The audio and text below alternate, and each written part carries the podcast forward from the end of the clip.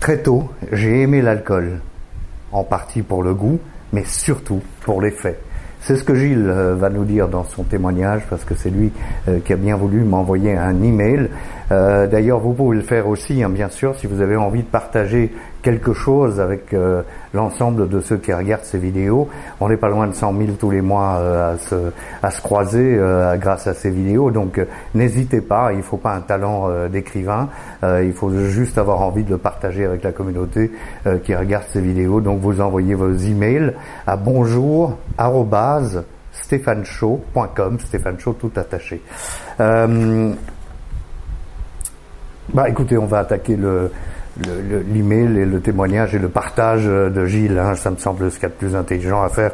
Un état de conscience modifié que je recherchais à prolonger ou à reproduire fréquemment. C'est déjà ce qui pourrait me distinguer euh, des buveurs dits normaux, euh, dit Gilles, capables eux d'apprécier leur boisson et pouvant s'arrêter à tout moment. Moi pas, dit Gilles, mais moi aussi je vous dis, les yeux dans les yeux, moi non plus je pouvais pas arrêter quoi qu'il arrive. Au fil du temps, continue Gilles, euh, cette envie, euh, ce besoin d'alcool euh, devenait de plus en plus pressant. Toutes les occasions, toutes les excuses étaient bonnes pour boire. Un alcool qui petit à petit prenait beaucoup de place, prenait le contrôle, tissant sa toile pour me piéger, m'emprisonner et faire de moi son esclave, car c'est vraiment d'esclavage qu'il s'agit évidemment hein, quand on parle d'alcool.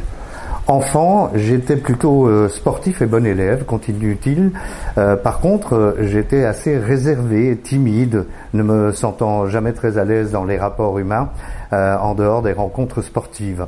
Rougissant pour un oui ou pour un non, je ressentais un mal-être, une gêne, une différence qui me dérangeait, un manque de confiance, une peur de ne jamais me sentir à la hauteur, une mésestime, une frustration de ne pas être extraverti, etc., etc. C'est terrible, hein, ce sentiment de ne pas se sentir ou d'avoir peur de ne pas être à la hauteur. Je cherchais alors à dissimuler cela, coûte que coûte, en tâchant de me valoriser au travers de mes aptitudes sportives et scolaires. Je voulais être apprécié, être aimé, peut-être euh, aussi admiré, afin de compenser ce, qui, euh, ce que je ressentais déjà comme le début d'une souffrance intérieure. Mais ça, on le, sait plus tard. En tous les cas, je parle pour moi, évidemment. C'est qu'on finit euh, très tard. Moi, dans mon cas, je me suis rendu compte que j'avais une souffrance intérieure. au début, je trouvais que tout allait bien, puisque je picolais et que ça masquait tout.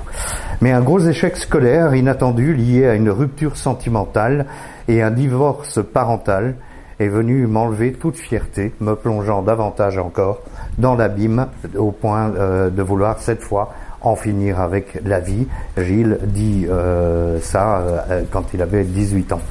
Euh, donc finir avec la vie à 18 ans, c'est terrible évidemment. C'est un miracle si je suis en vie, même si un coma m'a laissé quelques traces, s'ajoutant déjà à celle de l'alcool. Je souris parce que bon, je sais de quoi, parle, de quoi tu parles, hein, Gilles, parce que moi aussi j'ai des traces. Qui on le sait, l'alcool a le pouvoir de détruire des neurones, créer des troubles de l'attention de la mémoire aussi, bien sûr. Toute tentative de poursuite de mes études euh, était désormais vouée à l'échec. C'est alors que l'alcool s'est emparé de moi définitivement, euh, sans plus me laisser de répit, me donnant encore l'illusion que tout s'arrangeait, ma consommation ne cessa de croître, m'entraînant dans une vie nocturne de plus en plus délirante. Alors la vie nocturne est souvent très délirante. Hein. Dès qu'on franchit, mon père disait euh, après minuit il se passe plus rien de bon. Il n'avait pas tout à fait tort. Hein. Euh, donc une vie euh, nocturne de plus en plus délirante, tout en maintenant une vie professionnelle décousue et incertaine.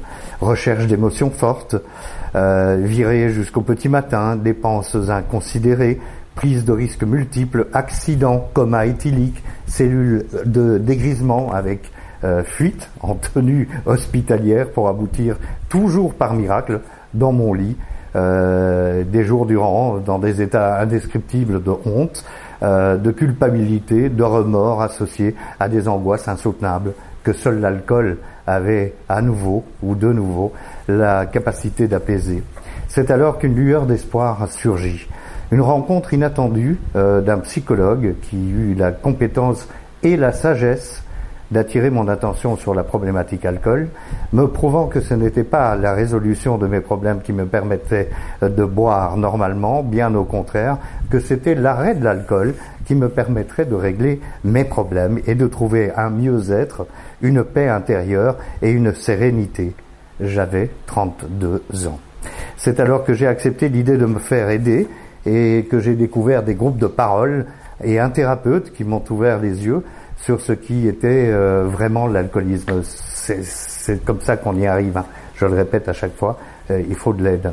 Une maladie reconnue par l'OMS, une maladie des émotions, de la communication, de, une maladie progressive, incurable, mortelle, et qui ne peut être stabilisée que par une abstinence totale, car toute reprise de l'alcool entraîne immédiatement une impossibilité de contrôle.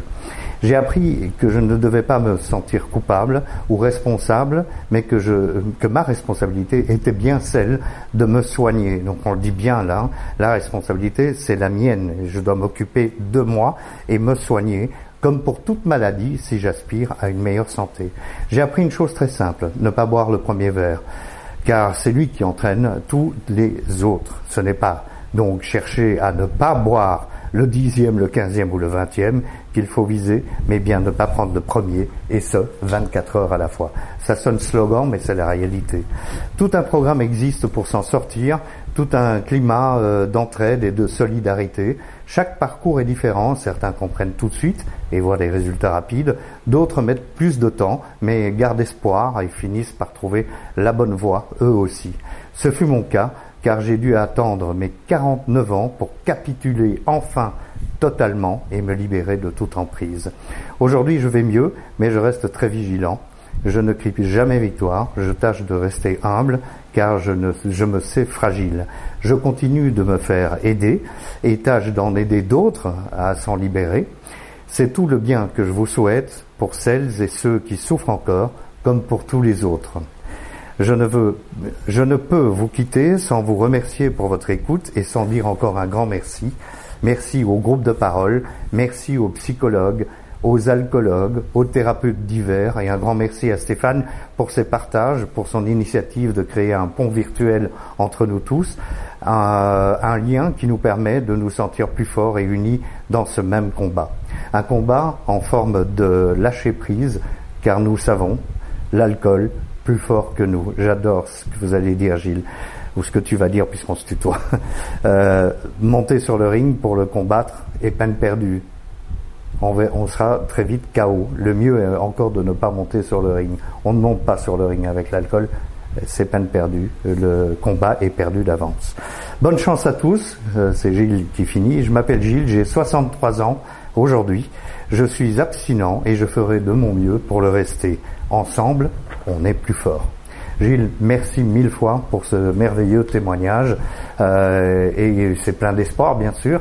Bien sûr, on doit rester vigilant, mais c'est tout à fait possible. Beaucoup s'en sortent il n'y a pas de raison que tout le monde ne s'en sorte pas un jour ou l'autre. Voilà. Merci mille fois. N'oubliez pas, j'attends vos témoignages. Bonjour, Bonne semaine, à dimanche prochain.